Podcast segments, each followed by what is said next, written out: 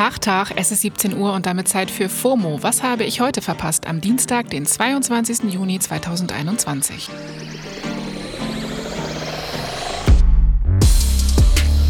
Mein Name ist Jasmin Polat und heute geht es um Regenbogengrauzonen, super Spielerstatements und Skaterboy-Comebacks. Ich hoffe, es geht euch gut und ihr seid halbwegs erfrischt vom Gewitter. Wir fangen an mit einem richtigen Kracher. Heute sind nämlich vor allem zwei Worte durch meine Timeline gedonnert. Erstens UEFA und zweitens Allianz Arena. Okay, technisch gesehen sind das drei Worte, aber Arena ist das Stichwort. Es ist wirklich ein Zirkus und ich führe euch jetzt mal durch die Manege. Also, Erst vor wenigen Tagen gab es ja die Diskussion um die bunte Kapitänsbinde von Torwart Manuel Neuer. Der hatte bei den EM-Spielen eine Armbinde in Regenbogenfarben getragen als Support für queere Communities. Und die UEFA, also die Union Europäischer Fußballverbände, wollte daraufhin Ermittlungen gegen ihn einleiten. Die wurden dann nach viel Kritik schnell wieder eingestellt. Die Armbinde sei ein Good Cause, hieß es von der UEFA, also quasi eine Regenbogengrauzone. Sag ich jetzt so. In anderen Fällen gilt diese Grauzone aber offenbar nicht. Die Münchner Allianz Arena darf nämlich morgen beim Spiel der deutschen Nationalmannschaft gegen Ungarn nicht in den Regenbogenfarben leuchten. Das hat die UEFA jetzt beschlossen. Der Münchner Stadtrat wollte mit der Aktion eigentlich ein Zeichen der Solidarität gegenüber queeren Communities und gegen ein homophobes Gesetz in Ungarn setzen. Das ungarische Parlament hat nämlich erst vor kurzem ein Gesetz erlassen, das unter anderem Schulen verbietet, über Homo- und Transsexualität aufzuklären. Der Alternativvorschlag von der UEFA war dann, ja, das Stadion einfach am Christopher Street Day am 26. Juni leuchten lassen. An dem Tag findet dort aber kein EM-Spiel statt. Der DFB, der Deutsche Fußballbund, hat sich zu dem Ganzen eher zurückhaltend geäußert und unter anderem gesagt, die UEFA gibt ein einheitliches Stadiondesign vor und es gibt gute Gründe, dieses einheitliche Stadiondesign auch zu leben. Klar, Bruce Darnell hat mal bei Germany's Next Topmodel gesagt, die Handtasche muss lebendig sein und der DFB sagt, man muss Stadiondesign leben. Mhm. Wenn ihr das jetzt alles verwirrend findet, geht mir genauso. Deswegen habe ich mal Nico Horn kontaktiert. Der ist Sportredakteur bei Zeit Online. Nico, die Ermittlungen gegen Manuel Neuer wegen der Kapitänsbinde wurden ja eingestellt mit der Begründung, dass die Regenbogenbinde ein Good Cause sei. Ist dieses Statement nicht ein Widerspruch zur heutigen Absage an die Stadionbeleuchtung der Allianz Arena? Einerseits ja, ich glaube schon, dass sich das widerspricht. Ähm, andererseits gibt es schon einen Unterschied, würde ich sagen.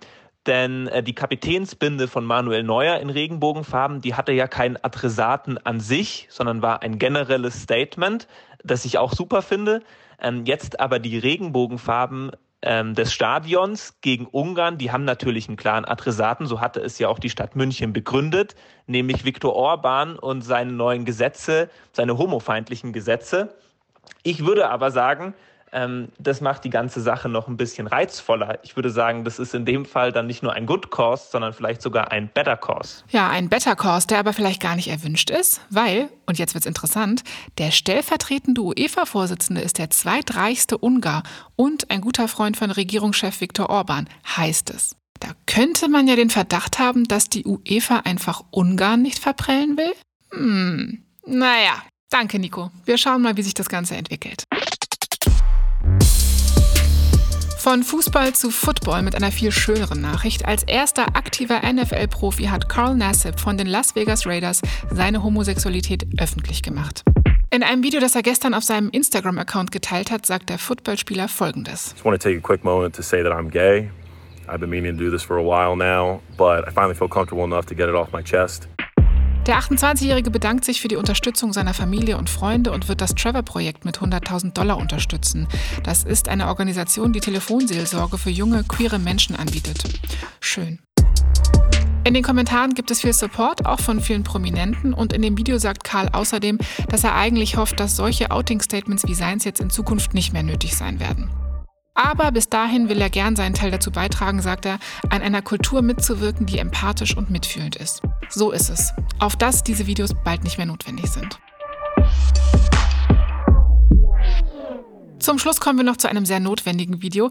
Avril Lavigne, die Pop-Rock-Ikone der frühen 2000er, hat ihr erstes TikTok veröffentlicht. Gratulation! Damit sind wirklich mittlerweile so ziemlich alle Millennials auf TikTok, inklusive mir. Und nicht nur das, sogar ein Vertreter der Generation X ist in dem Clip dabei. Der Skateboard-Profi-Gott Tony Hawk. Erinnert sich jemand? In dem Video performt Avril ihren Mega-Hit Skaterboy von 2002 und trägt dabei ihr Markenzeichen, die berühmte schwarz-rote Krawatte. Dann kommt der leicht ergraute Tony Hawk lächelnd ins Bild mit genau der Krawatte um den Hals und skatet eine kleine Halfpipe hoch und runter. Der Clip hat aktuell zweieinhalb Millionen Likes und die UserInnen in den Kommentaren sind außer sich vor Freude. Ich finde auch, irgendwie ist alles an dem Clip wholesome. Avril ist mittlerweile 36 Jahre alt und Tony schon 53 und der düst da fröhlich die Halfpipe ab. Also irgendwo ist immer noch 2002, auch wenn der Lipgloss nicht mehr so krass klebt und Tony Jeans anstelle von Shorts trägt. Das war's für heute mit FOMO. Wir hören uns morgen wieder hier auf Spotify. FOMO ist eine Produktion von Spotify Studios in Zusammenarbeit mit ACB Stories. Folgt uns auf Spotify.